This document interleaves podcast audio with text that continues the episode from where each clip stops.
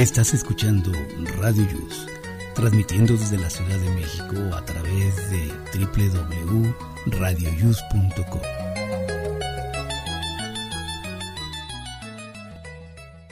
El siguiente programa contiene escenas de conocimiento explícito, con diálogos cargados de curiosidad, que pueden afectar la sensibilidad de personas no acostumbradas a hacerse preguntas sobre el mundo que las rodea. Tamales Marín presenta.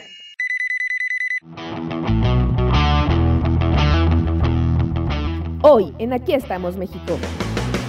Estamos de fiesta. Gracias por seguir con nosotros. Comenzamos. radioius.com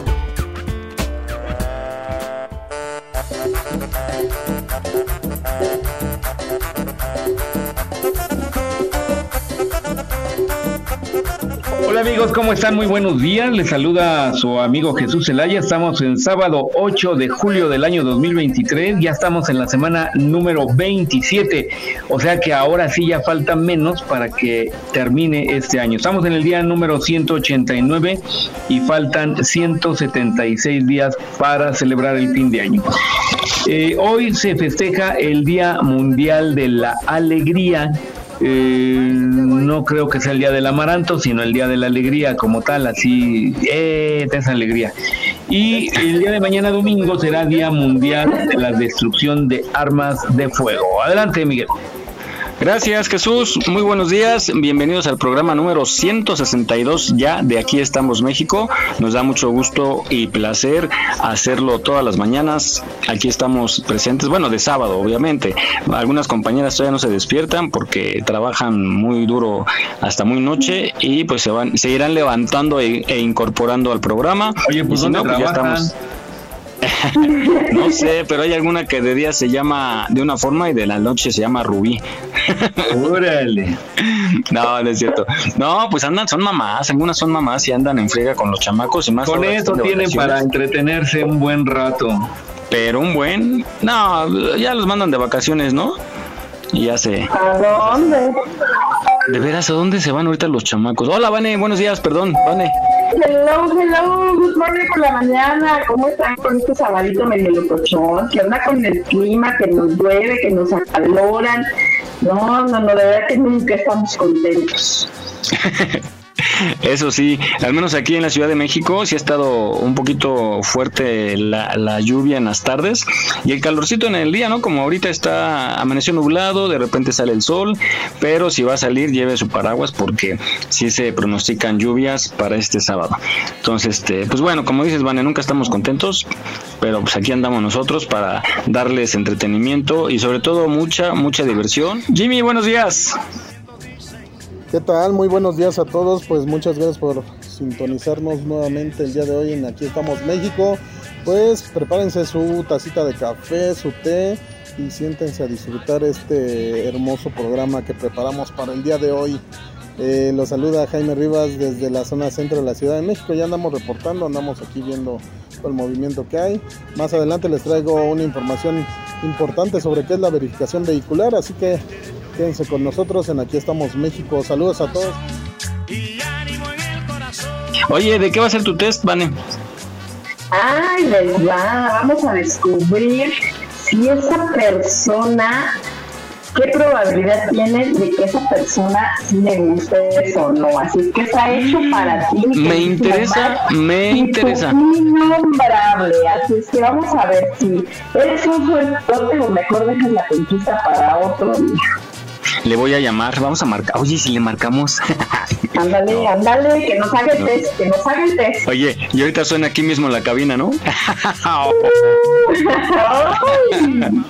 Están conectados. Puede ser. Bueno, pues vamos a comenzar en lo que se van incorporando, si es que se levantan, porque son mujeres que trabajan hasta muy noche. Vamos a una reflexión que me gustó mucho porque habla sobre la riqueza. Ya ven que pues muchos queremos siempre desde jóvenes, hacemos planes a mediano y largo plazo de pues que, queremos siempre, una casa, coche, obviamente casarse, siempre pensando. Yo siempre he dicho que hay que vivir al día hay que disfrutar cada momento porque pues de pronto podemos caernos, resbalar, resbalar con una cáscara de plátano. Hasta ahí llegó y toda nuestra riqueza se la van a quedar los familiares, se van a picar los ojos en, en el mejor de los casos porque en otras no se le quedan a nadie, ¿no? Vamos a esta reflexión que nos dice qué es la riqueza.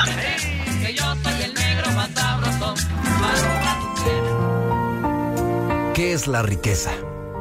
A dos grupos de personas se les hizo la siguiente pregunta. ¿Qué es la riqueza? El primer grupo contestó de la siguiente manera, por cierto, muy peculiar. El arquitecto dijo lo siguiente, tener proyectos que me permitan ganar mucho, muchísimo dinero. El, ingeniero por su parte dijo, desarrollar sistemas que sean útiles y muy bien pagados. El abogado Tener muchos casos que dejen buenas ganancias y tener un auto último modelo, de última generación. El médico tras reflexionar un poco pensó, tener muchos pacientes y poder comprar una casa grande y muy bonita. Para el gerente, tener la empresa en niveles de ganancia altos y por supuesto crecientes. Un atleta dijo lo siguiente, ganar fama y reconocimiento mundial para estar muy bien pagado. Hubo un segundo grupo y este segundo grupo dijo lo siguiente. El preso de por vida. Caminar libre por las calles, disfrutar de mi libertad, hacer lo que yo quiera finalmente. El ciego, ver la luz del sol y la gente que amo, mi familia, la gente que quiero y que en verdad extraño. El sordo, escuchar el sonido del viento y escuchar también incluso cuando la gente me hable. El mudo, poder decir a las personas todo lo que siento por ellas, especialmente cuánto las amo. El inválido, correr en una mañana soleada, solamente eso. La persona con una enfermedad terminal pidió poder vivir un día más. El huérfano por su parte dijo poder tener a mi madre, a mi papá, a mis hermanos, a mi familia. Por favor, no midas tu riqueza por el dinero que tienes Mide tu riqueza por aquellas cosas que no cambiarías por dinero, porque allí está la verdadera riqueza, la riqueza de tu corazón.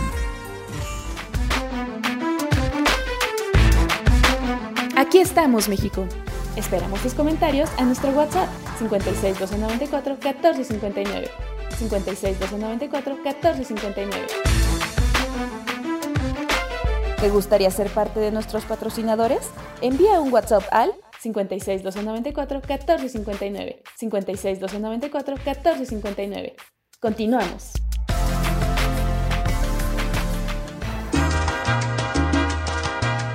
Yo digo que la riqueza cada quien le da el, valor que, que, para sí representa la riqueza. Habrá quien quiera y diga, pues yo quiero tener muchas muñecas y esa será su riqueza, ¿no? Sí, totalmente de acuerdo. Para mí la riqueza es evidentemente estar con la familia, con los más cercanos, pero también los momentos, ¿no? Para mí mucha riqueza cuando salgo con alguien a quien estimo mucho y la pasamos muy, muy bien.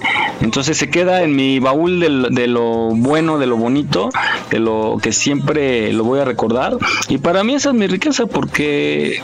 Es que luego dicen que justamente lo más rico es como lo más sencillo, ¿no? O sea, una cabeza con una compañía, eh, pasar momentos increíbles con las personas que amas, o sea, pero eso también se da al paso, yo creo que eh, de los años, ¿no? Pero para llegar a ello, pues también requieres como, o sea, todo, todo es bueno, ¿sabes? O sea, es mejor, eh, o sea, como pues, la abundancia en general, no solamente estamos hablando como de lana, sino ser abundante, tener en tu, en tu vida, eso es riqueza, ¿no? Tener alegría, pero pues claro que no todo es color de rosa, ¿no?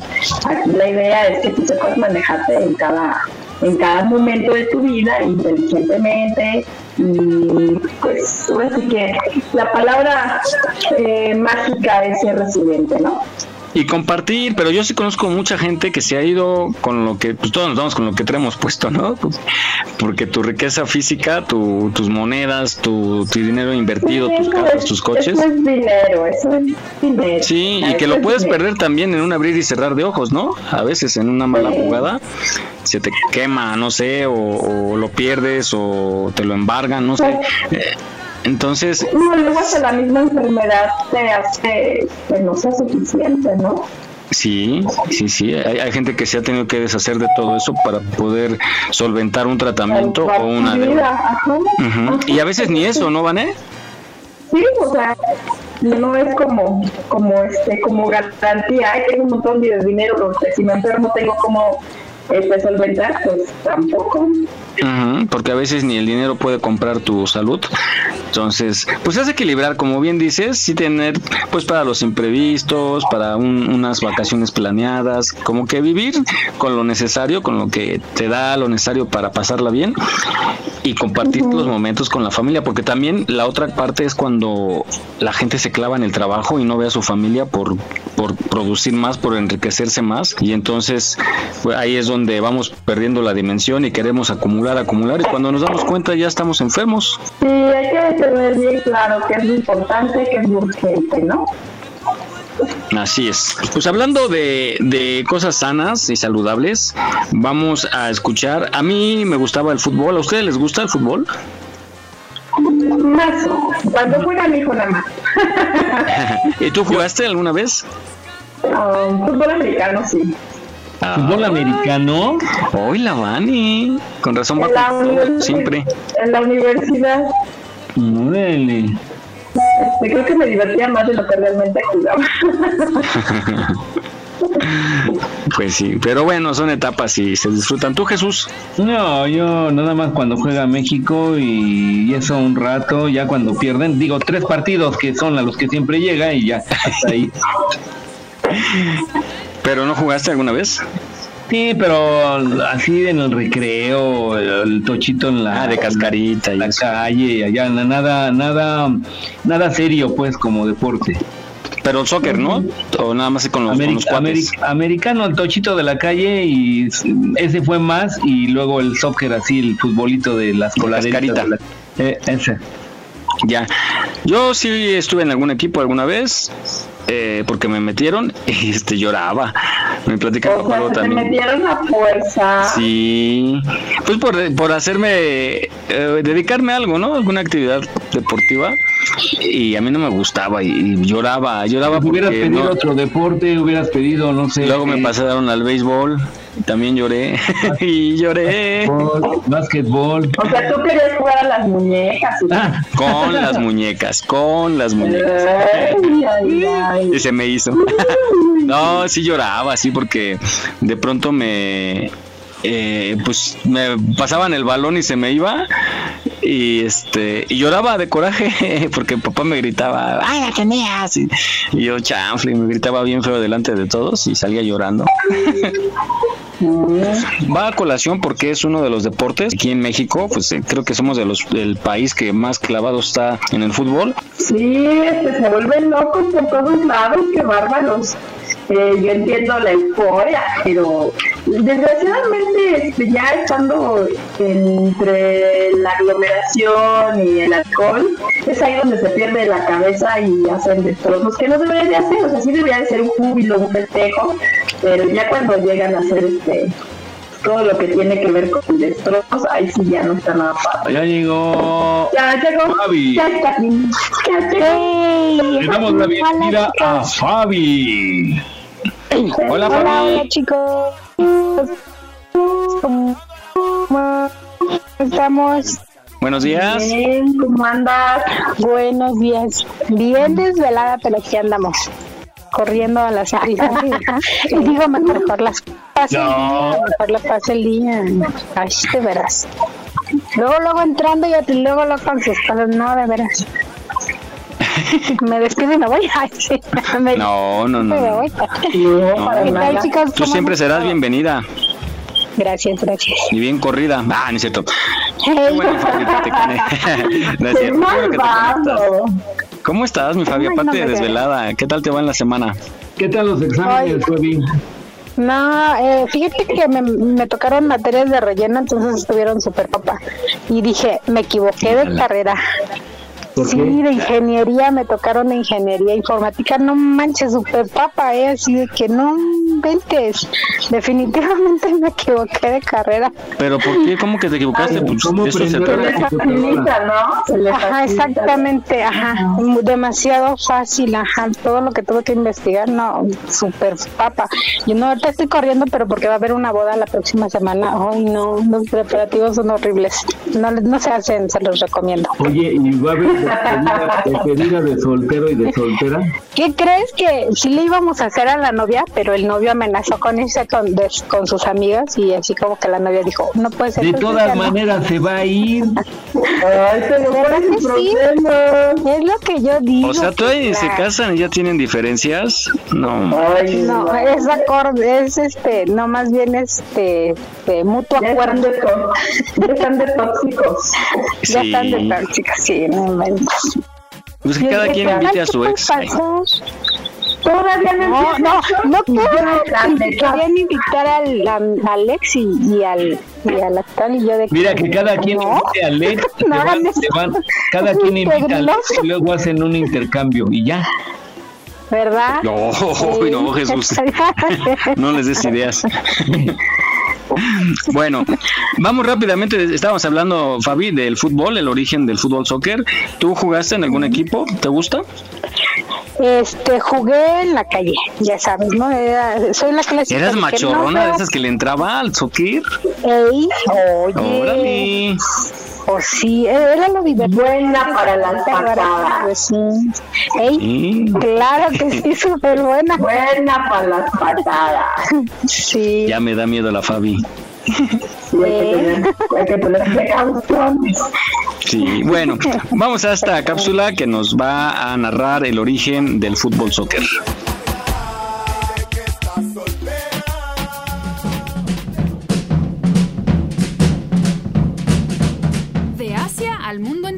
El origen del fútbol soccer.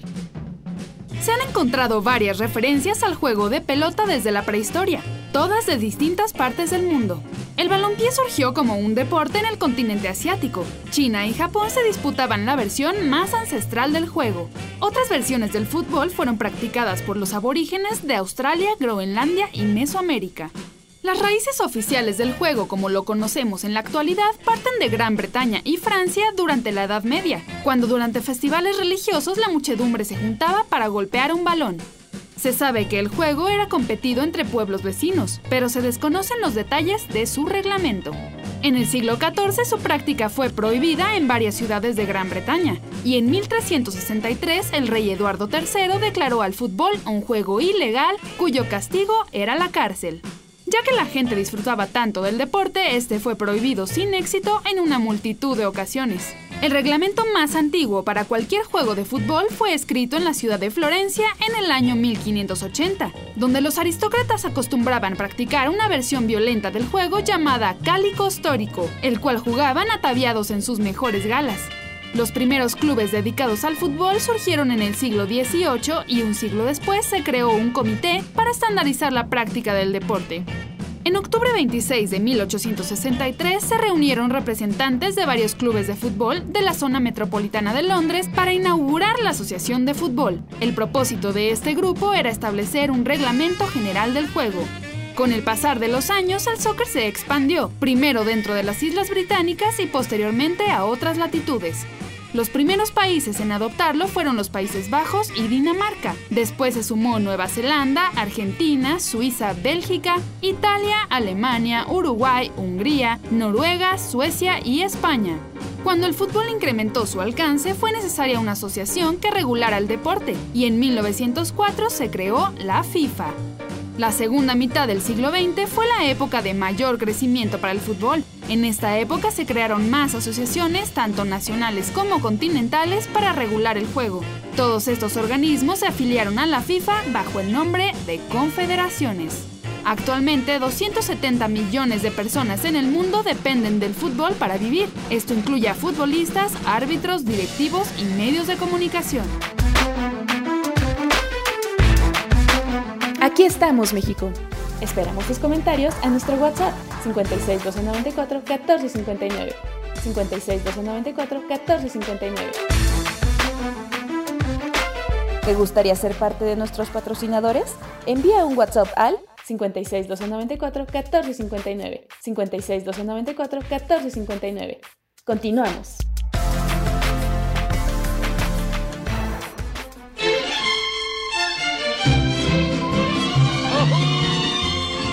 Muy bien, pues ya después de escuchar esta cápsula cultural deportiva, yo digo que los deportes son más que para verse, son para practicarse.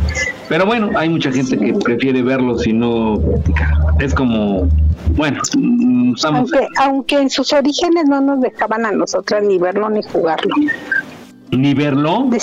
No, les tenían prohibido entrar a las mujeres a los partidos de fútbol. Un dato más cultural. Adelante, Miguel. Muchos muchachos con gran potencial no pueden salir del país a representarnos por cuestiones de presupuesto, pero de que hay talento, hay talento en todo. Así es que si ven ustedes alguna cualidad en sus hijos, ayúdenle a encaminarlo porque les puede dar una sorpresa en un futuro. Bueno, pero vamos a ver a escuchar más bien en esta siguiente cápsula cuáles son los mejores cinco y regresamos. Según un estudio hecho por la Universidad Complutense de Madrid, estos son los mejores y más completos deportes. Se encontró que en el número 5 está el ciclismo. El ciclismo permite bajar de peso, al quemar calorías, marcar el abdomen, tonificar las piernas y aumentar la resistencia cardíaca y respiratoria. El número 4, y este me sorprendió, está el yoga. En términos de salud, se dijo que este deporte aumenta la flexibilidad, baja de peso, incrementa la energía, incorpora oxígeno al cuerpo de forma correcta y reduce los problemas digestivos. El número 3 está Correr. Correr ayuda a quemar calorías, tonificar las piernas, alinear la columna vertebral, mejorar la función cardiorrespiratoria y trabajar brazos, abdomen y hombro. En el número 2 está el boxeo. En este deporte se entrena todo el cuerpo, los brazos, torso, las piernas, se tonifican los músculos, se quema grasa, se aumenta la fuerza y la flexibilidad y se potencia la coordinación. Y en el número 1 está la natación. Este es el único en el que se trabajan todos los cuerpos musculares. Aquí estamos, México. Esperamos tus comentarios a nuestro WhatsApp 56 294 1459. 56 294 1459.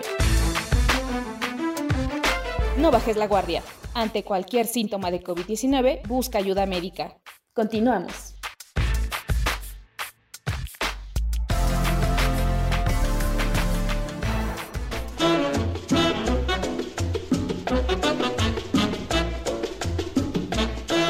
Muy bien, pues ya regresamos de esta ilustración sobre los deportes y bueno, siempre saber datos interesantes. Adelante, Miguel. Eh, yo considero que falta un, un deporte que es buenísimo para bajar de peso, que es el belly dance. Oye, te mueves toda, pero así toda, toda, exactamente. Oye, como culebras. No hay parte que no puedas mover. Ese habrá que ver para saber si de veras es deporte o no. Cuando quieras, adelante.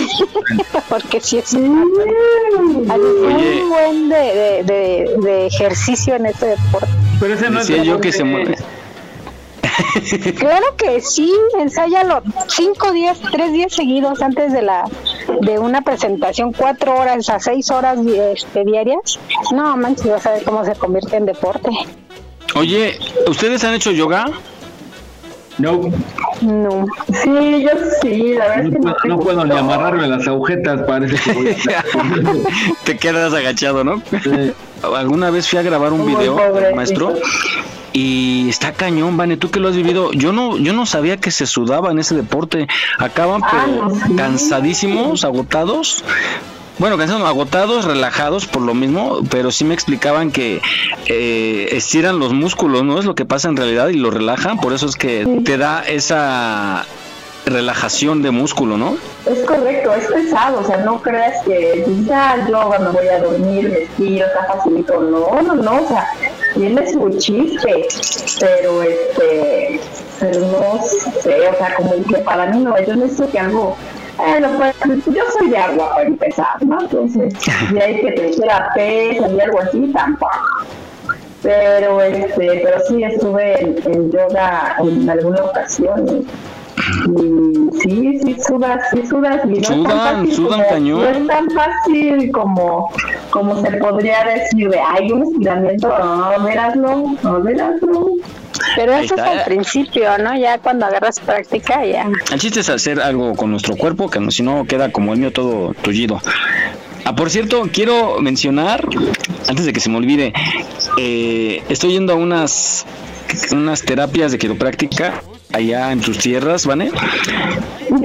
Son buenísimos. Quiero mandar un saludo a mis terapeutas, a Michelle y a, a Kopka, que me echan un montón, me echan un montón, pero la verdad me alinearon la columna, ya llevamos 10 sesiones. Eh, yo tuve dos caídas y me alinearon, pero quedé súper bien, súper, súper bien. Y bien que le saben, ¿eh? Le saben, te tocan y saben dónde está. Te dicen, aquí te duele, ¿verdad? Porque está la vértebra un poquito salida o movida. Y te hacen ahí la terapia y te la acomodan. Salí, pero súper bien. Entonces quiero mandarles un saludo. Me, me duele aquí, en la casa, en la calle, en todos lados me duele. no, que les dices, haz cuenta, te tocan, si se le duele aquí, le digo sí.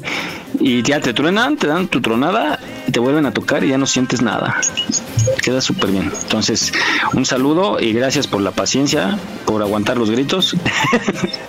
Ahora sí que te tronaron tus huesitos. Sí, man. me echaron un montón. Son buenos, son buenos. Mi esqueleto Pues fíjate en sus manos. no, no hablas de son buenos porque también hay chicos, no hablas de las menorras, ya había que va.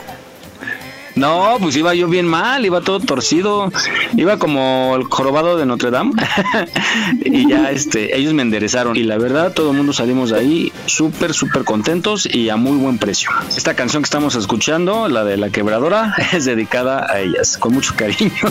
La quebradora es buena para bailar. La quebradora, la banda le gusta más. La quebradora tiene un cuerpo muy sensual. Era su silueta cada noche en la ventana. Bueno, ahora sí vamos a regresar, estábamos hablando, pues eh, tiene que ver con salud. Y ahora vámonos también a esta cuestión. ¿Cuántas horas duermen en promedio ustedes? Por lo menos seis. Yo también, yo creo seis. que por lo menos seis. Por lo Ok. muy poco, cuatro, cinco. Uy.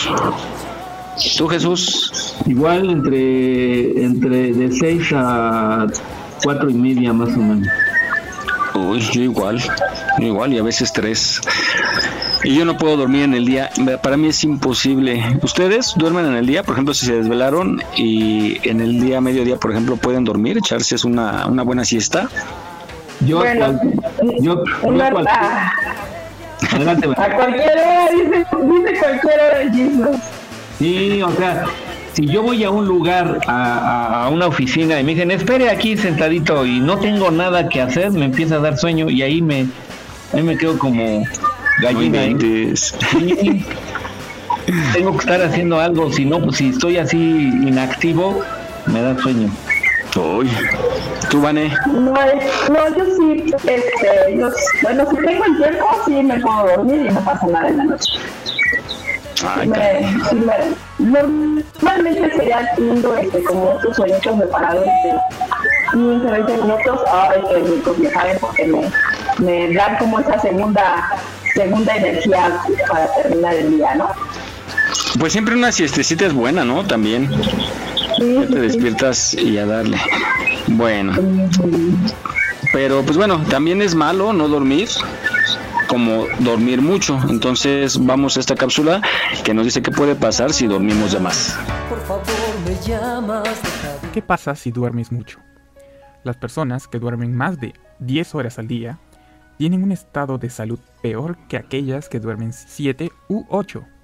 La razón, el sueño mayor que las 8 horas promedio es sueño ligero. Allí no se alcanza un estado profundo y constante del sueño. Estas son las cuatro consecuencias de dormir mucho. Número 1. Alteraciones metabólicas, obesidad y enfermedades cardiovasculares. Dormir demasiado se traduce en poca actividad física.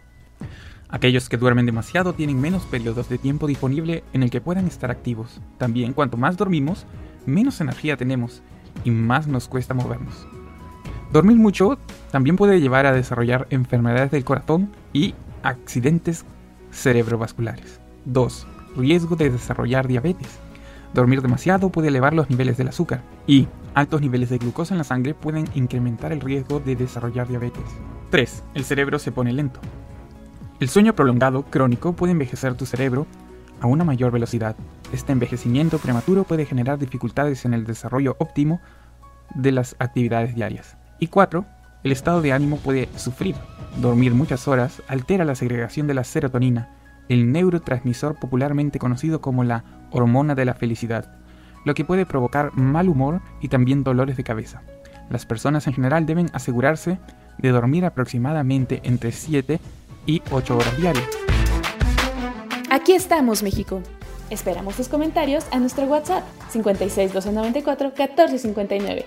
56 294 1459. Continuamos.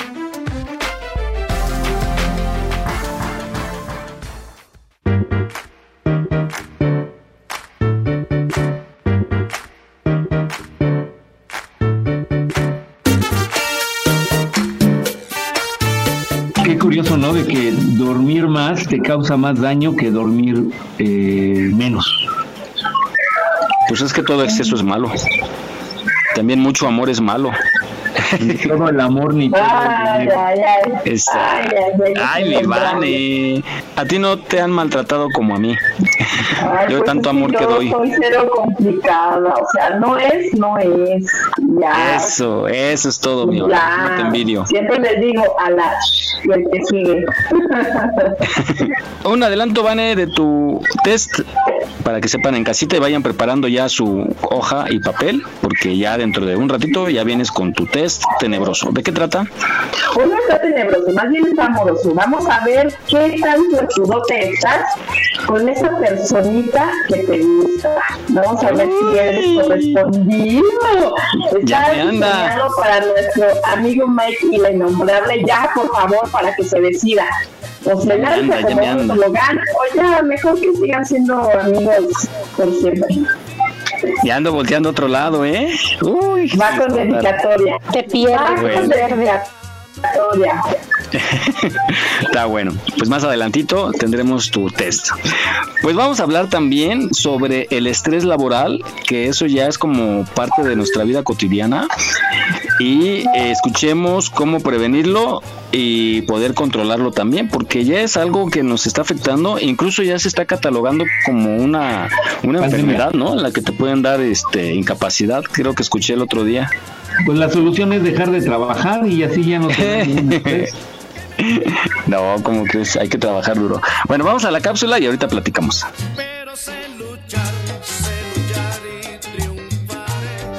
El estrés es una experiencia más frecuente en la sociedad actual y especialmente en el entorno laboral. En los países europeos el estrés laboral es considerado la, la segunda causa eh, de problemas de salud y en España en particular alrededor del 60% de las personas manifiesta padecer estrés laboral. El estrés es un, un mecanismo que nos permite adaptarnos y hacer frente a las situaciones de la vida, orientando nuestra atención y nuestros recursos para hacer frente a esas demandas. Sin embargo, cuando percibimos un desequilibrio entre las demandas y la capacidad para hacerle frente de manera eficaz en tiempo y forma, aparecen reacciones emocionales, psicológicas y físicas como nerviosismo que generan incomodidad, pero que manejadas adecuadamente nos permitirían hacer frente a lo importante y enfocarnos, es decir, gestionar nuestros recursos de atención. Muchos de los pensamientos que acompañan estas situaciones de estrés, de, presión, nos cuentan cómo estamos viviendo y percibiendo la situación. No puedo concentrarme, cometo errores, me van a despedir. Todos estos pensamientos, aunque están basados en la realidad, nos orientan hacia una percepción determinada de la situación. No puedo controlarlo.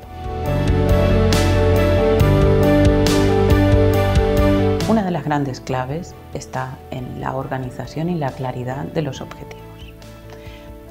Uno de los consejos fundamentales es ponernos tareas y objetivos realistas y manejables. Programar jornadas laborales que contemplen descansos regulares, no necesariamente extensos, que nos permitan cambiar el foco de atención y volver a reenfocarnos. Organizar actividades de re respiración, relajación que contribuyen a manejar los componentes más fisiológicos de las respuestas emocionales propias de estados de alta concentración. distráete, disfruta y sobre todo reserva tiempos para ti mismo, para estar contigo y poder procesar cuáles han sido los éxitos. Un error frecuente es no recompensarnos y estar pendientes constantemente de lo que aún nos queda por hacer. La clave es paso a paso, no te preocupes por lo que aún falta, céntrate aquí y ahora. Encontrar un equilibrio en las metas a corto, a mediano y largo plazo. Esta planificación es, la clave para poder ir percibiendo control y que avanzamos. Cuando veas que estas respuestas eh, de estrés, de ansiedad, surgen como respuesta natural, párate, respira y clarifica tus ideas.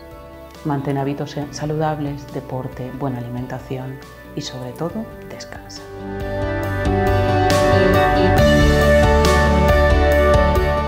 Aunque los ritmos cotidianos de la vida moderna desafíen nuestra tranquilidad y nuestra sensación de control, hay buenas noticias. Muchas cosas dependen de ti. Ponlas a tu favor. No olvides seguirnos en nuestra página en Facebook. Aquí estamos, México. Gracias por tu preferencia. Aquí estamos, México. Continuamos.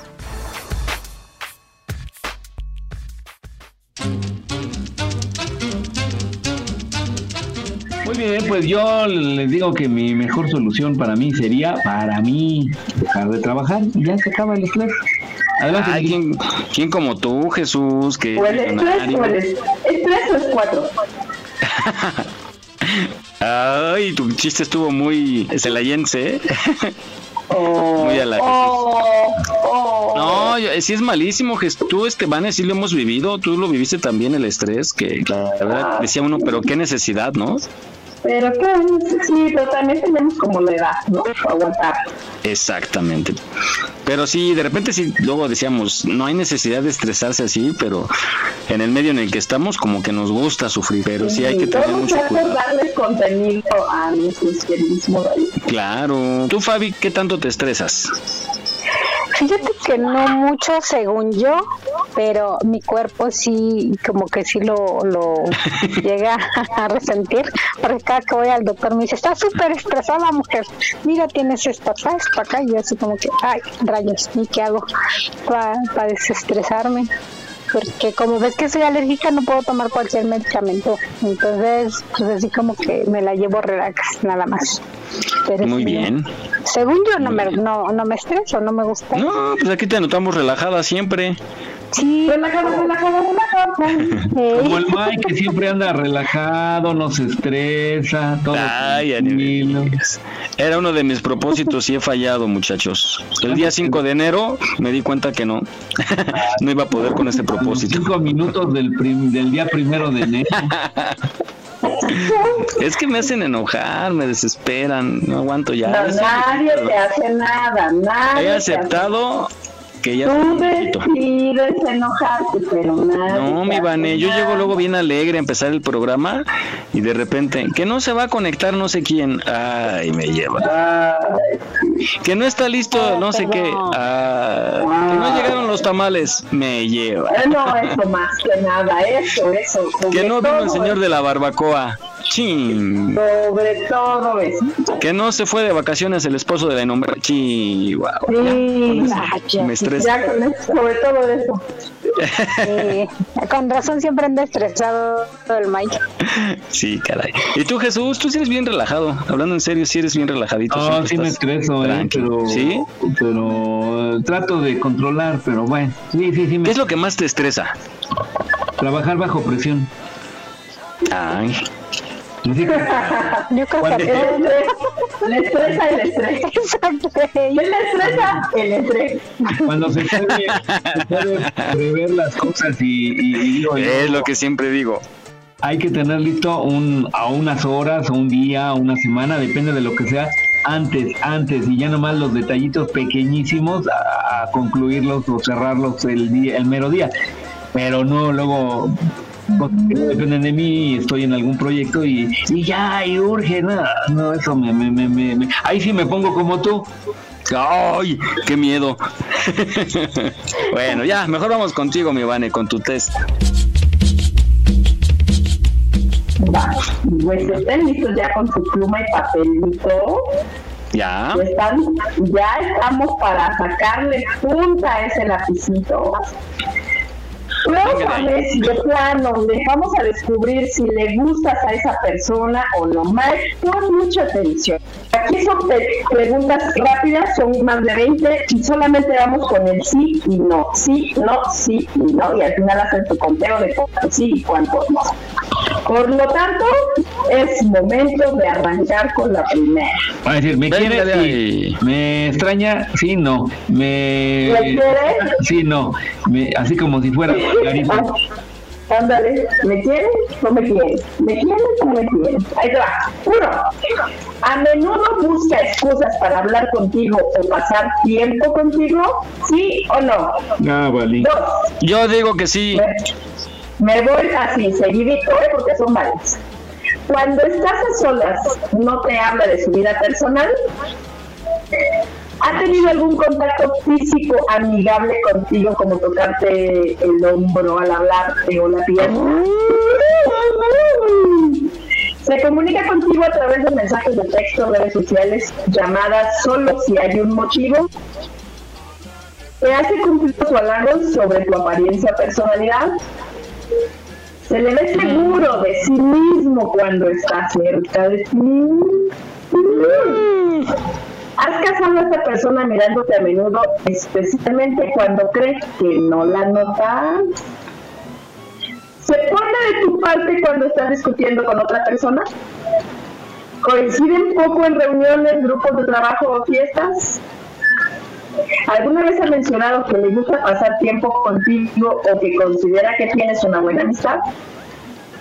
Ah, sí. Si te, si te dice. Sí, perdón, perdón. Sí, sigue. Sí, sí, sí, sí. Ya hasta me apendejé. ¿La 10 cuál era? ¿A poco? La 10. ¿Alguna vez ha mencionado que le gusta pasar tiempo contigo que considera que tienes una buena amistad?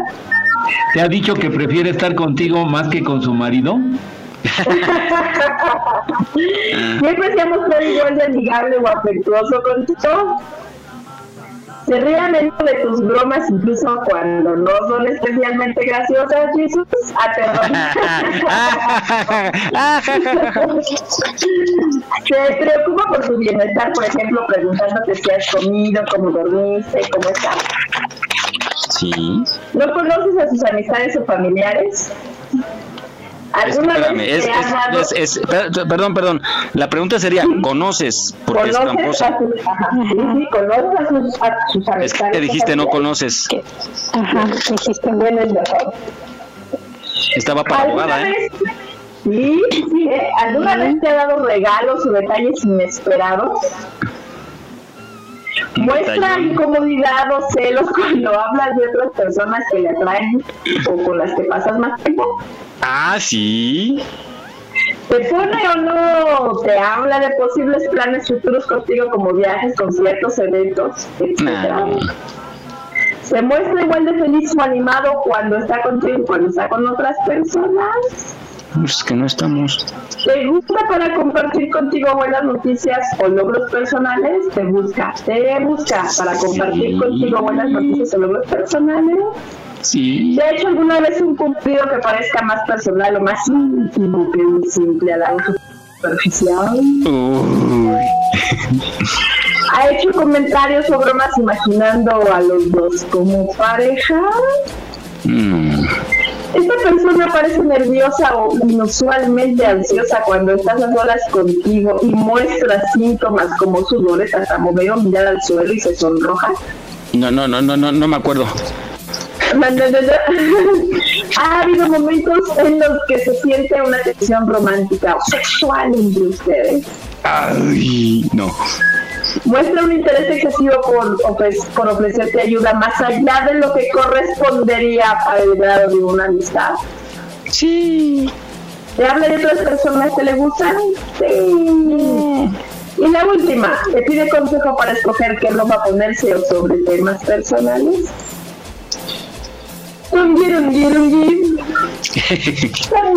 A ver, no, pues ya la hice, me, me has hecho la, el día, mi Vane. Uno, Sí, dos, será, tres, será. A ver, cuatro, cinco, seis, siete, ocho, 14 sí. 11, 12, Vea. Son 13 sí. poquitos, ¿no? Ay, no manches, tuve la mitad porque son 26, ¿no? Son 26. Tuve 13, o sea, ya valí. Como que me quiere. Como que, como que te explico? Como que busco para otro lado, ¿verdad? Ya me había emocionado, mi Vane. Híjole, pues, ¿qué te digo? amigo? Trece, sí. La respuesta, la respuesta la das tú, ni siquiera la doy yo. Ahí te va, ahí te va la interpretación. No, pero espérame, faltan los demás. A ver, dinos, dinos, Fabi, ¿cómo te fue?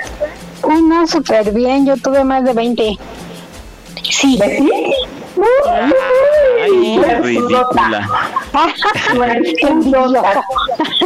Tú eres de las suertudotas. Por supuesto que le gustas a esa persona, así que lánzate a la conquista, ya que la probabilidad de que se culmine ese amor es del 70%.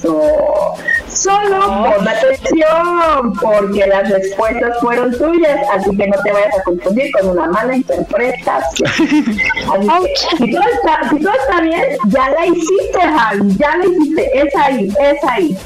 Y a nuestros queridísimos que fueron a la mitad o menores que no, híjole, pues yo creo que la conquista será para después. Esta vez es mejor que te la lleves tranquila porque un 30% de probabilidad que le guste sería mejor voltear a otro lado, pues estás más bien ubicado en la friendzone. Oh. Ay, no me gustó. Sí, ¿cómo te explico? ¿Cómo te explico, amigo, que es momento de ver la realidad y darle para otro lado? A ver, espérame. Déjame contarlos, ¿no? Déjame ver, déjame ver, porque creo que. Igual que hay uno por ahí que se me 16 no, traspapeló. No, en una de esas tienes razón. Pues ahí le cuentas, en el siguiente test, porque este ya se acabó. Uh, está bueno, mi Vane. Pues ya vete. Ya me voy, ya me voy, ya. Para, antes de que me odies más, antes de que me odies más. Gracias, mi Vane.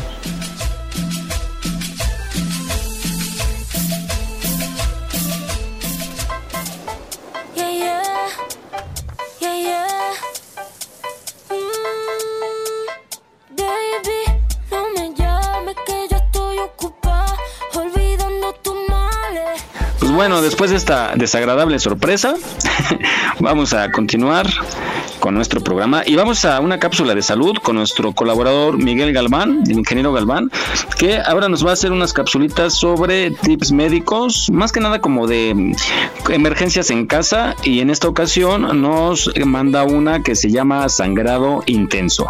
Adelante, ingeniero.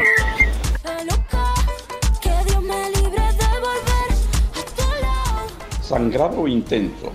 Una hemorragia pone en peligro la vida porque conlleva la pérdida de fluidos esenciales. Detenerla evitará que la víctima quede inconsciente y en peligro de que su respiración y ritmo cardíaco se detengan. Atención, al atender este tipo de emergencias, usar guantes desechables sin látex, ya que algunas personas son alérgicas a este material. 1. Presiona. Coloca un apósito en la herida y presiona con firmeza. Si es necesario, quita o corta la ropa para exponer la herida. 2. Eleva la extremidad herida. Debe estar por encima del nivel del corazón del lesionado para reducir el flujo sanguíneo hacia esa área. 3. Ayuda a la persona a recostarse, sostén el área herida en alto y apóyale las piernas en una silla de modo que quede más arriba del nivel del corazón para reducir el riesgo de shock, una afección peligrosa que puede ocurrir tras pérdidas abundantes de líquido. 4. Fija el apósito con una venda. Esto permitirá mantener la presión en la herida. A continuación llama al servicio de emergencias. Si la sangre se filtra por el vendaje, cúbrela con otro y asegura con otra venda. Si la sangre se filtra por la segunda venda, quita ambas y coloca una nueva. Mientras la ayuda de emergencia llega, observa el grado de conciencia y la respiración del herido. Controla el ajuste de la venda, presiona una uña de la víctima hasta que se torne blanca. Libérala, el color debe regresar de inmediato. Si no es así, afloja y recoloca la venda y revisa cada 10 minutos. No uses torniquetes para controlar el sangrado. Si un objeto como un trozo de vidrio en la herida presiona ambos para controlar el sangrado. No ofrezcas al herido nada de comer o beber.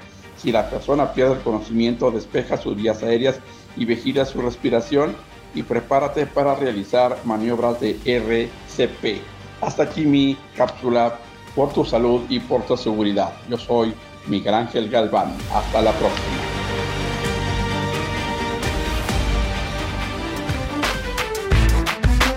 Aquí estamos, México. Esperamos tus comentarios a nuestro WhatsApp 56 294 1459. 56 294 1459. ¿Te gustaría ser parte de nuestros patrocinadores? Envía un WhatsApp al 56 294 1459. 56 294 1459. Continuamos.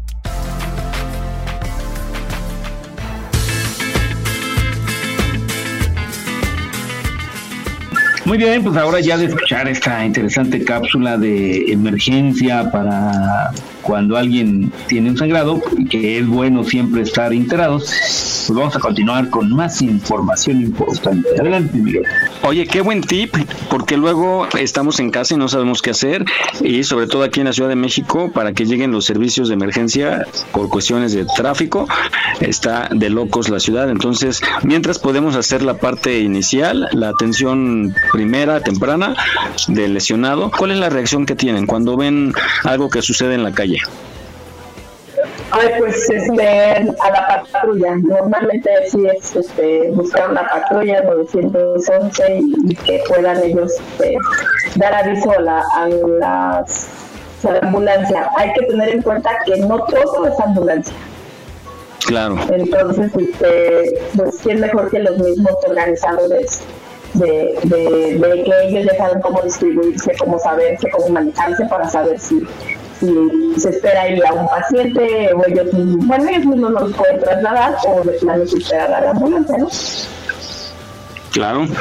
¿Alguien más? ¿Ustedes, Fabi? No, yo sí me, me pongo a ayudar.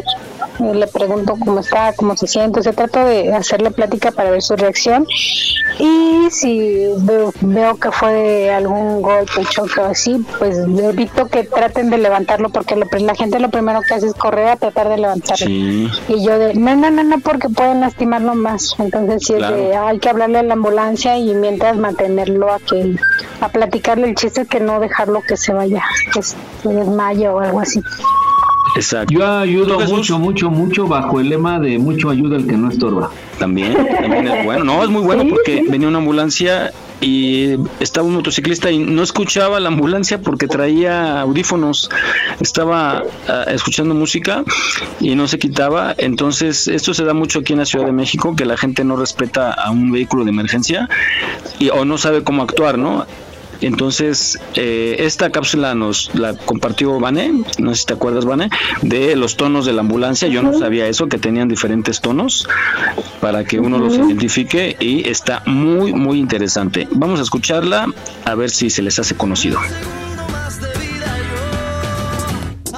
Este tono que vas a escuchar a continuación es cuando nosotros estamos en ruta, en avenidas largas.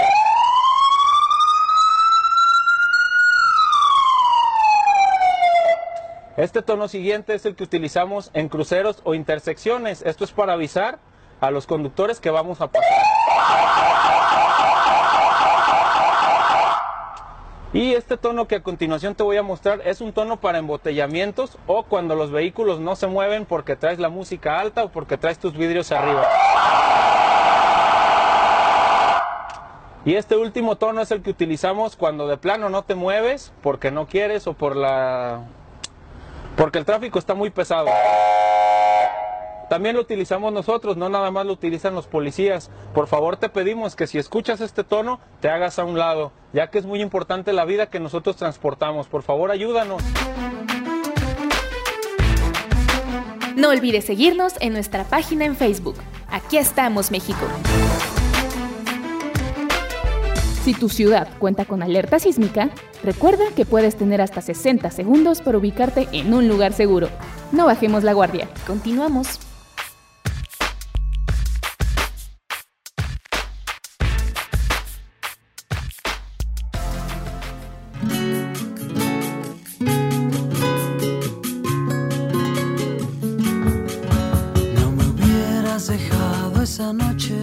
Eh, fíjate que esta cápsula la daremos de colocar cada ocho días porque así a la primera no, no queda muy claro y si cada ocho días o cada quince días la gente va familiarizándose. Adelante, Miguel.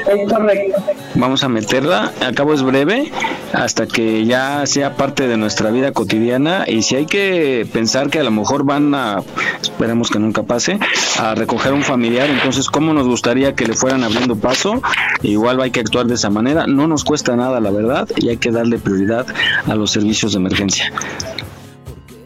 Bueno, vamos con nuestro compañero Jaime Rivas y el reporte de la Ciudad de México. Adelante, mi Jimmy.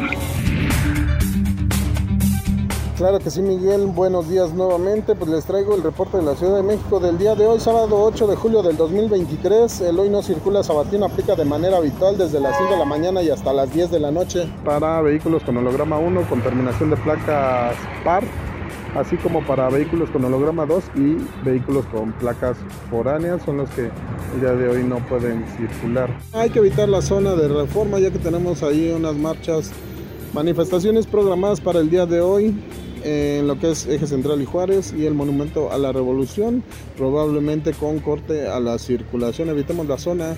Asimismo, el día de hoy amanecimos con 16 grados en la temperatura mínima y se espera un 26 grados centígrados para la temperatura máxima. Vamos a continuar con tormentas, con lluvias y tormentas eléctricas por la tarde, tarde noche, ya que estamos en épocas de ciclones y huracanes, así que aprovechen esta mañana para, para lavar, ya que por la tarde vamos a continuar con lluvia como hemos tenido en los últimos días.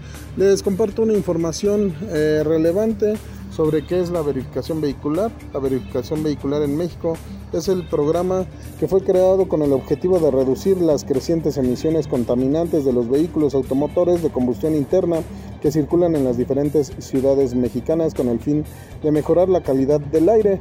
Este programa funciona mediante un calendario de verificación, el cual dependiendo del engomado de vehículo se dispone de un periodo en el cual se debe realizar una serie de verificaciones del vehículo en forma semestral para determinar si el automotor cumple con las condiciones mínimas para poder circular. En el sitio web de la Ciudad de México podemos encontrar este calendario de forma gráfica en la cual nos señala los días, eh, los colores de los engomados y los meses eh, en los que se comprende el periodo de verificación de cada engomado y de cada terminación de placa. De acuerdo con el sitio de la Comisión Ambiental de la Megalópolis, a partir del año de 1993 la verificación vehicular en la zona metropolitana del Valle de México es obligatoria.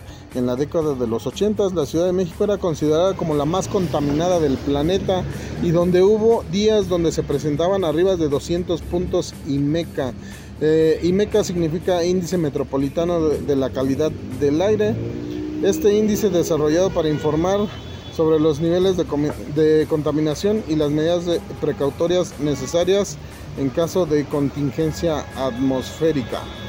Asimismo, de acuerdo con el Sistema Nacional de Información Ambiental y de Recursos Naturales de la Secretaría del Medio Ambiente y Recursos Naturales, que es la Semarnat, si el IMECA rebasa los 100 puntos significa que sus niveles son ya perjudicales para la salud es lo que tenemos hasta ahorita, Miguel. Muy buen sábado a todos. Y pues continuamos en Aquí estamos, México.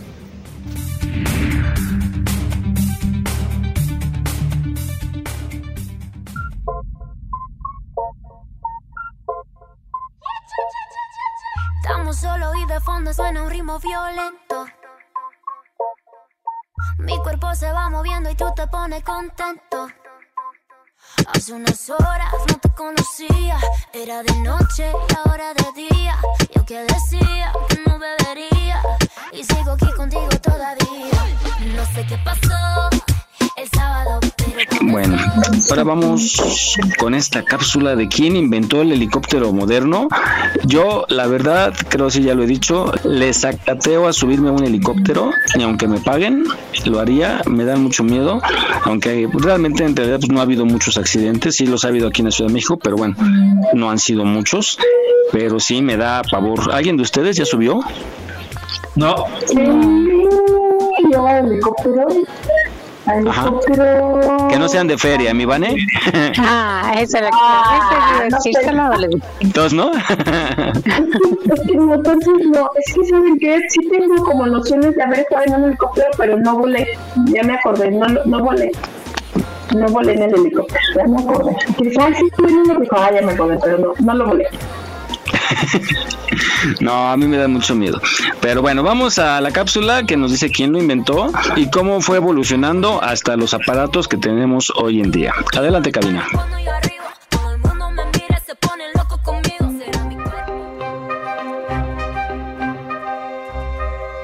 Hola y bienvenido al siglo XX. ¿Sabes quién es considerado el inventor del helicóptero moderno? Igor Sikorsky fue un ingeniero aeroespacial, inventor y piloto de aeronaves de nacionalidad rusa y estadounidense. Es conocido por ser un pionero en la aviación, diseñando el primer avión de cuatro motores y el primer helicóptero fabricado en cadena. Nacido en Kiev en 1889, estudió en varias escuelas de ingeniería en Rusia y Francia, antes de regresar a Kiev y dedicarse a experimentar con maquetas de máquinas voladoras. Durante su carrera, Sikorsky contribuyó significativamente al desarrollo de la aviación y dejó un gran legado en la ingeniería aeroespacial. No olvides seguirnos en nuestra página en Facebook. Aquí estamos, México. Gracias por tu preferencia. Aquí estamos, México. Continuamos.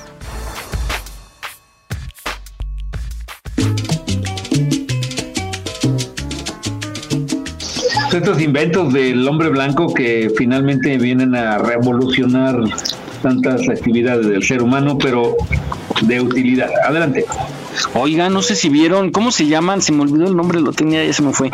Estos equipos que es como un tanque espacial que tienes en la espalda y te va elevando como con turbinas. Se me olvida cómo se llama, pero bueno, bueno, pero lo ubican, que, que han hecho pruebas, que va volando el hombre ahí, por ahí se logra elevar y trasladarse algunos buenos metros. Y estaba leyendo que en Gran Bretaña ya se hizo agua, ¿no? reparto. No, hay unos en agua, y hay otros que son en tierra, pero ya son como con unas turbinas de, como si fuera un cohete. Que mueve los brazos hacia arriba y se va desplazando. Entonces ya hicieron el primer reparto de un producto a través de este sistema. O sea, va un vendedor con ese sistema y vuela, literal vuela y ya hizo el primer reparto de un producto allá en Gran Bretaña. Entonces al rato ya vamos a ver este los repartos de la comida así. También como platiqué la vez pasada de un robot en Los Ángeles, ahora hicieron público ya este esta primera entrega a través de este sistema. Pero sí lo ubican, ¿no? ¿Cuál es el, el aparato? Pero imagínate que se te cae uno de esos. Con todo y hombre, ¿verdad? Sí. Porque además no llevan Ay, paracaídas. Sí. Qué impresionante. Bueno, esperemos que. Por eso las vacas no vuelan. Por suerte. No, hombre. Ok. Pues bueno, ese era, un, un comentario acerca de los de la modernidad, de los aparatos para volar. Y pues bueno, desgraciadamente vamos a tener que dar una cápsula que no nos gustaría mucho, pero creo que es necesaria porque últimamente la, en particular, ¿no? La Ciudad de México, pero ya en toda la República hay mucha delincuencia y hemos eh, escuchado a amigos, familiares que les ha pasado algo, entonces tenemos esta regla. ¿A ustedes los han asaltado? Sí, solamente veces. ¿Cuán- ¿Cuánto vané? Yo solo una, ya hace mil años. ¿Tú, Fabi, cuántas? Sí, yo gracias a Dios. Son de las que me acuerdo así que me viene a la memoria. Tres. Sí, tres. Este, una, dos me robaron mis celulares, pero en este, en otra, pues gracias a Dios no me quitaron nada, porque este, les gusté a los asaltantes, entonces fue así de que a la güera no me la toques. Entonces yo dije, ay, qué bueno, qué bueno, qué bueno. Sí, porque llevaba toda, no deja de eso, llevaba mi semana y llevaba mi, mi este aguinaldo. Entonces yo así de que no manches, ya, ya fue, ya fue. Y como ellos, entre ellos iba una mujer, no, la mujer se puso a esculcar a todas las mujeres ¿eh? y les metía manos hasta donde no te lo imaginas. Entonces ya iba cuando, cuando precisamente iba conmigo que le dice el chaval, abuelita no me la toques. Y yo, ay sí, qué bueno, qué bueno. Y gracias a Dios, pues en esa ocasión no me dio. Y no luego dice, nada. esta es para mí. Ey, no importa en ese momento, mientras que tuviera mi dinero, todo estaba bueno. Ay. No, sí, no. Y en las otras, ah, no es cierto, ya me acordé de otra. Pero yo salía, o sea, mi reacción siempre ha sido defenderme. Hasta que en una sí me pusieron el, el cuchillo aquí en la, en la cintura, me abrazaron y me dijo, vas a actuar como si fueras mi novia. Y yo así de que no manches, ¿a dónde me lleva este tipo? Le hubieras pegado, le hubieras dicho, pues yo a mi novio les pego. ¿Verdad? Ay, no me hubieras dicho eso. Oye, sí, ¿no? Vas a actuar como si fuera mi novia y le empieza a reclamar. Ey. ¿Por qué vienes a saltar hasta ahorita? Ándale. Ya, enséñame tu celular. Dame la clave de tu celular, ándale, no te hagas. Ándale. No, fue a plena luz del día ahí en Ecatepec, por cierto. Uy, uy, mi Vane. Mi gente, mi gente me hace quedar mal. Con otro musquis ahí anduve hoy. No man. ¿Qué hacen eso, mi gente de Catepón? O sea, por favor. Si ya se la saben. Arturo, mis celulares. ¿Tú, Jesús? ¿Has sido víctima de la delincuencia? En, en la colonia Doctores y en Ciudad Neza también. Dos veces. Ay, no inventes. Ahí me quitaron el coche ahí en Neza. No, Ay, qué horror. ¿Y si lo recuperaste? Ah, ya no lo encontré. Y los mendigos me dicen, mañana te lo vamos a dejar aquí mismo. Y ya. No. Vale. Ahí estaba Jesús, ah, era decía, ahí estaba Jesús. A la Sí, misma hora de mañana. nos asaltaron. Ya dieron las 10 y no llegan. Ya se les hizo tarde ahorita. Oh, qué caray. Bueno, vamos a esta cápsula que nos da algunos tips para evitar ser asaltados. Adelante, cabina. Las 7 reglas más importantes para prevenir un asalto. Número 7. Expande tu perspectiva. Los asaltantes buscan el factor sorpresa para atacar. El error común de muchos es centrar su atención y olvidar quién lo rodea. Siempre procura estar atento, pues todos tenemos una vista periférica con una perspectiva de 180 grados. Número 6. Desconfía de todos.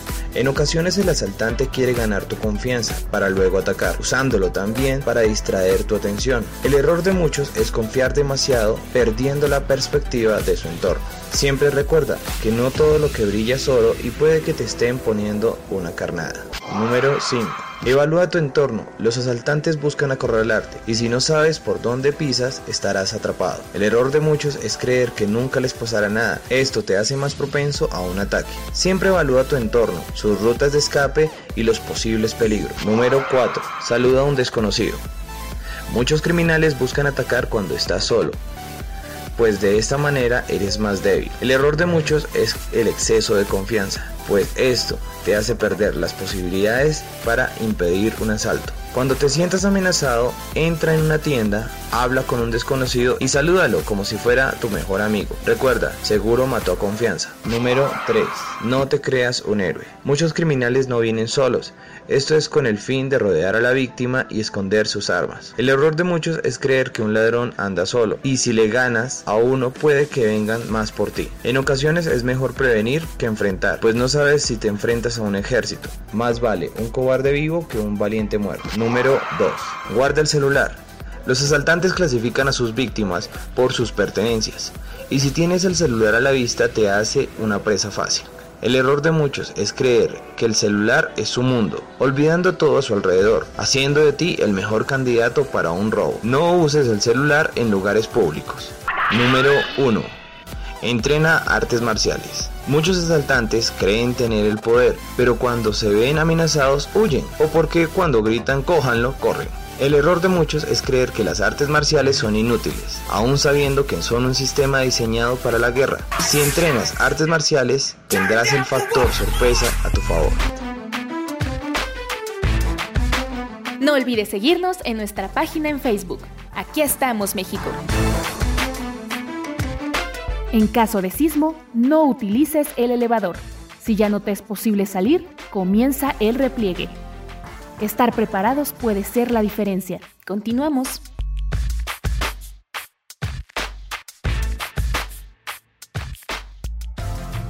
Llevas en la boca tuya. Hola, hola, soy María y te invito a que este sábado nos acompañes en el estreno del programa Consentimiento de Alejandro Fernández. Te espero a las 5.30 de la tarde por www.radioyus.com. No te lo puedes perder, te esperamos. Así sin tantita pena. Me dejas morir, me dejas aquí sin tantita pena. Ave María, cuando serás mía. Si me quisieras. Pues en esta ciudad tan tranquila, más vale seguir estos consejos. Adelante. Sí, luego somos muy confiados y acuérdense que hay rateros de ocasión que ah, una vez sí me tocó ver cómo se robaron. Llegó una señora a la tintorería, baja a dejar su ropa, pero deja el carro con la puerta abierta y el motor encendido. E iba pasando un chavo que a lo mejor ni había pensado en robar ese día y agarró y se subió y se pegó con el carro. Ahora sí que se lo pusieron en charola de plata, ¿no? Y con el niño adentro, ¿no? Seguro.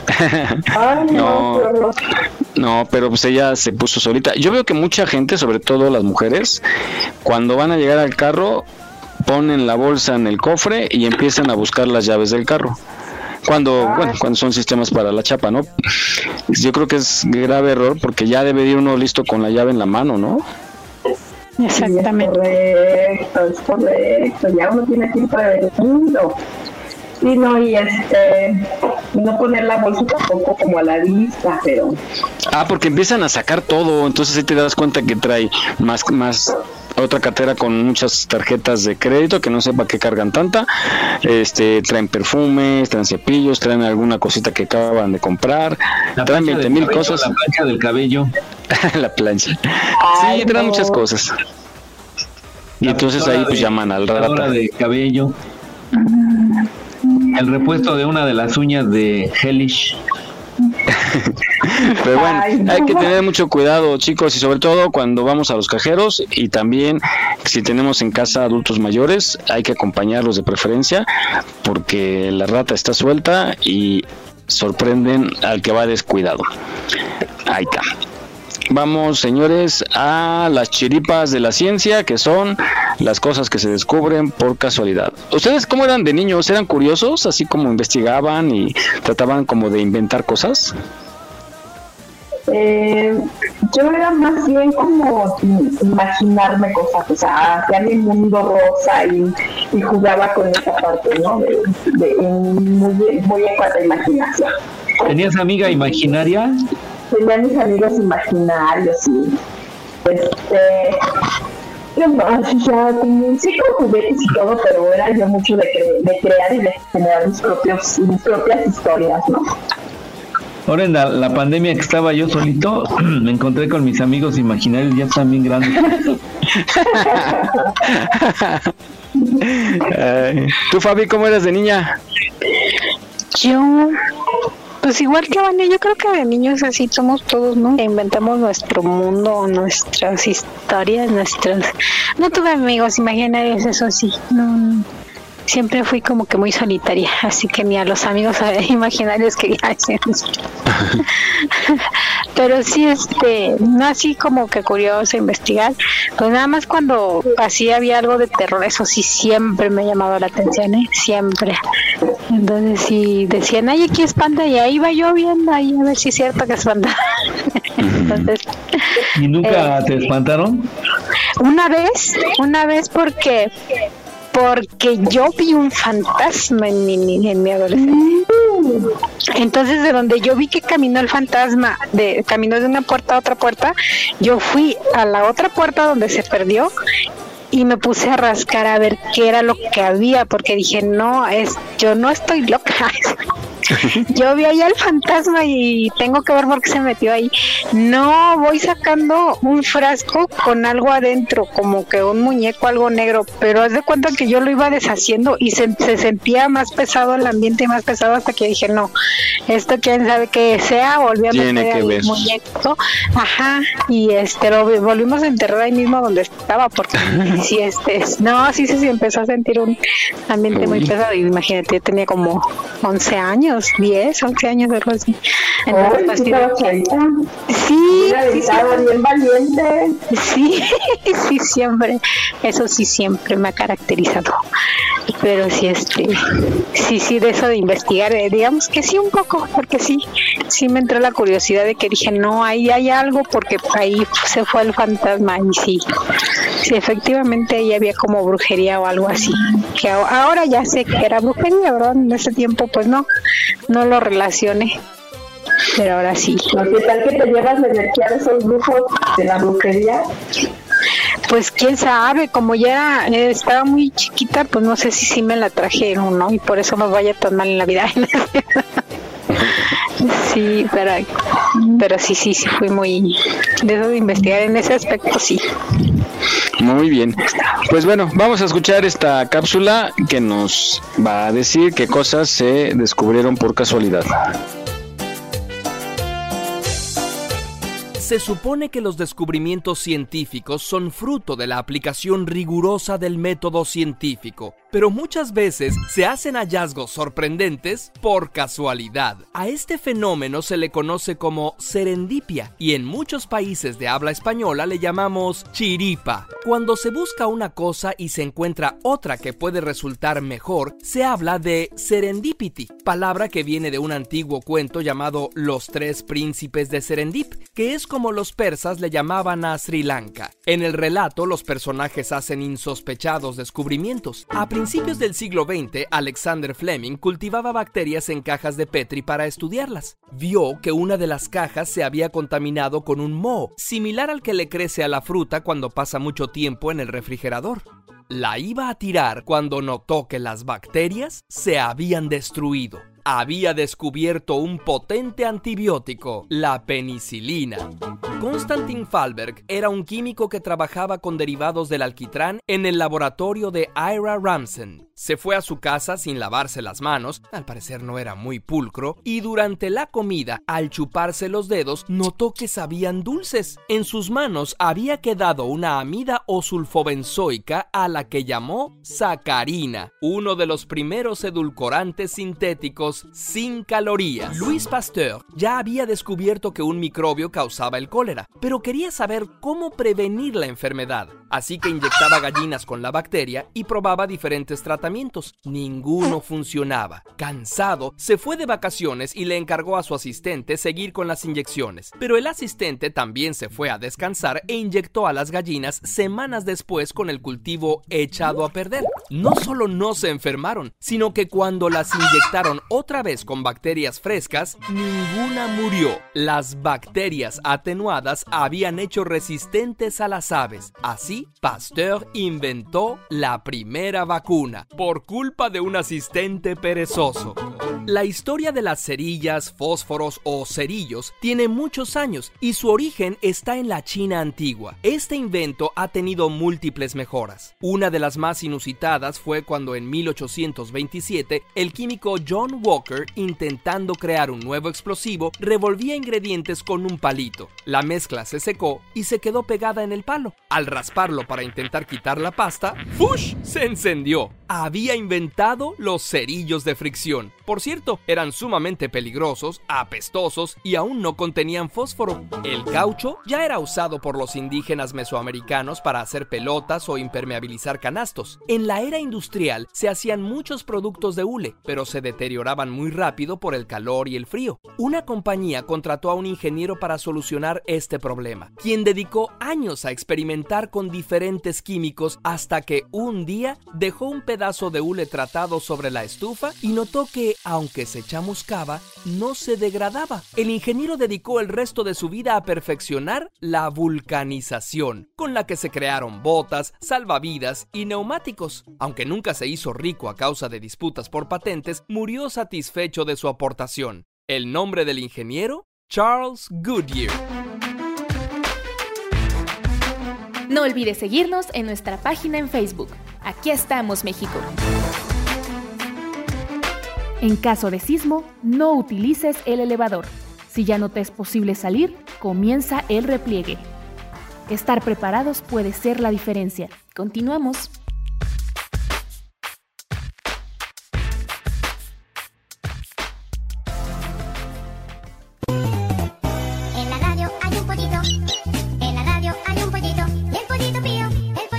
Pues regresamos de mucha, mucha, mucha información que es clásica de este programa, eh, darles buenos consejos, eh, un poco de cultura, eh, recomendaciones para comer, etc. Adelante, Miguel.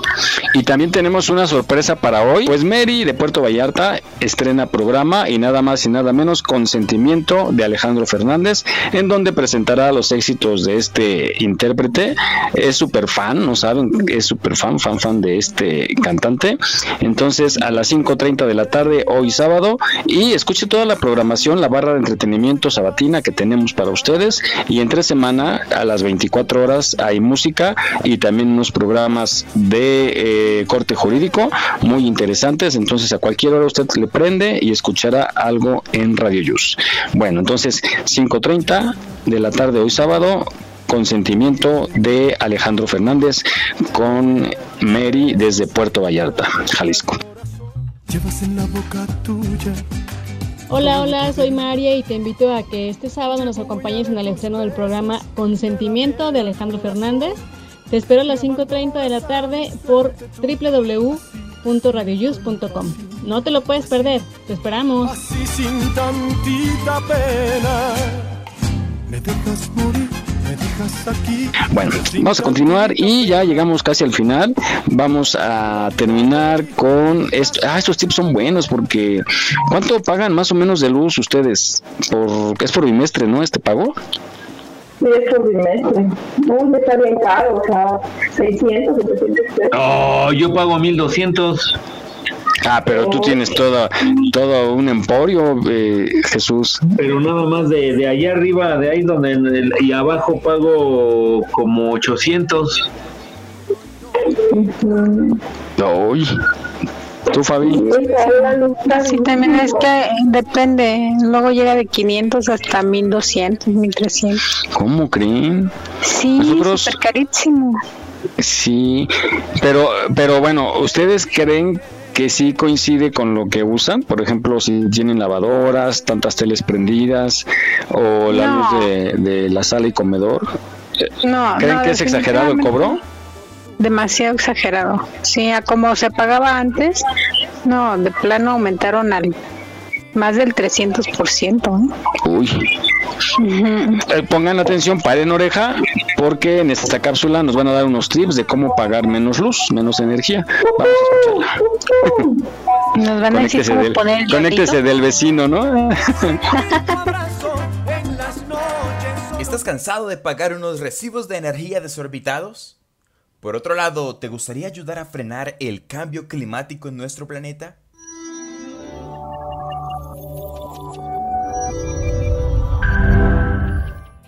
Vamos a empezar hablando de uno de los puntos principales y es cómo ahorrar en iluminación. El primer truco es que tenemos que aprender a usar bombillas de bajo consumo, ya que esto nos va a permitir ahorrar entre 70 y 120 dólares al año. Además, es importantísimo apagar las luces innecesarias. De hecho, dos bombillas incandescentes de 100 vatios apagadas dos horas extra por día podrían ahorrarnos 15 dólares en un año. O mejor aún, si podemos, podemos cambiarnos a la tecnología LED. Esto sí nos va a hacer un ahorro bastante considerable en nuestra factura. El segundo truco tiene que ver con instalar reguladores de potencia de luz. Estos reguladores lo que hacen es variar el voltaje que llega a la bombilla y funcionan especialmente bien con las bombillas incandescentes. No funcionan muy bien con las bombillas ahorradoras, sin embargo si nuestra casa está llena de bombillas incandescentes podemos utilizar estos variadores de potencia. El tercer truco tiene que ver con aprovechar la luz natural. Esto nos puede ahorrar entre 30 y 60 dólares al año.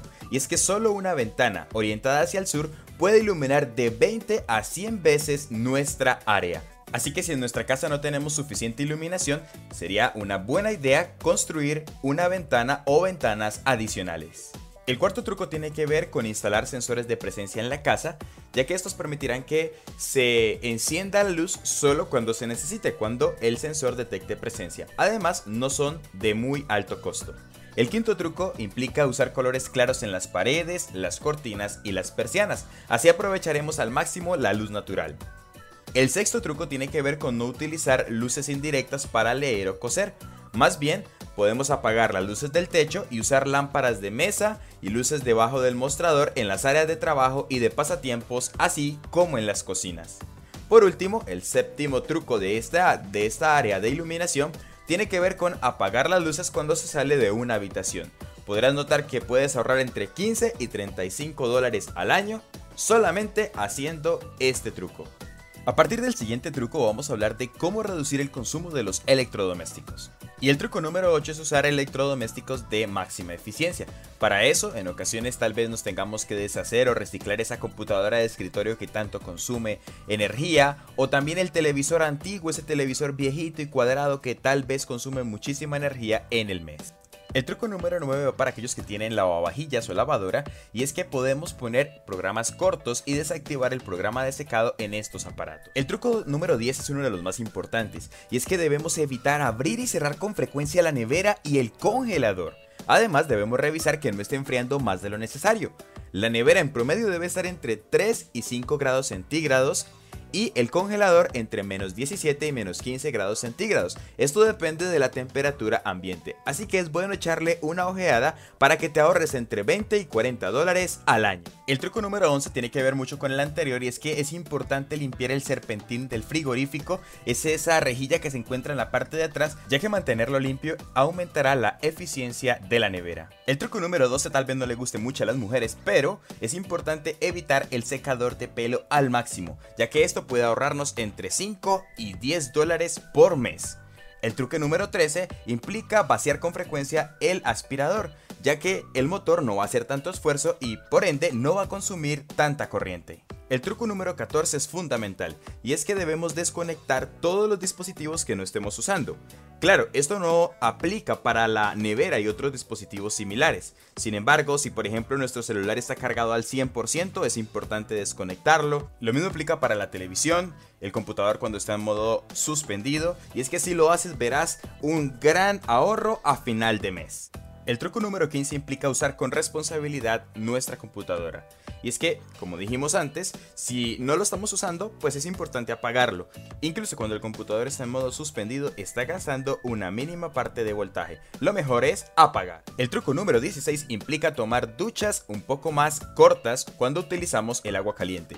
Y es que está comprobado que con tan solo 7 minutos bastará para darnos una buena ducha. Así que no es necesario quedarnos una eternidad en el baño con el calentador encendido. El truco número 17 nos ayudará a ahorrar energía con la lavadora. Y es que es ideal ejecutar cargas completas, es decir, no solamente meter una o dos prendas. Además, si solamente acumulamos una carga para toda la semana, pues vamos a poder ahorrar energía considerablemente. El truco número 18 implica lavar la ropa en frío. Y es que al cambiar de agua caliente a fría por un promedio de 3 cargas por semana, podemos ahorrar hasta 22 dólares al año en nuestra factura de energía. El truco número 19 implica no usar tanto la secadora de ropa. Y es que si hacemos 8 cargas de ropa a la semana y usamos nuestro tendero para el 50% de esta ropa, podemos ahorrar 65 dólares al año. Y el truco número 20 es empezar a utilizar de mejor manera medios de energía más limpios, como la energía eólica o la energía solar. Hay muchos equipos que se pueden conseguir en el mercado y que si los utilizamos de manera correcta podrán ayudarnos a ahorrar muchísimo en el valor de la factura de la energía a final de mes. No olvides seguirnos en nuestra página en Facebook. Aquí estamos, México. Gracias por tu preferencia. Aquí estamos, México. Continuamos.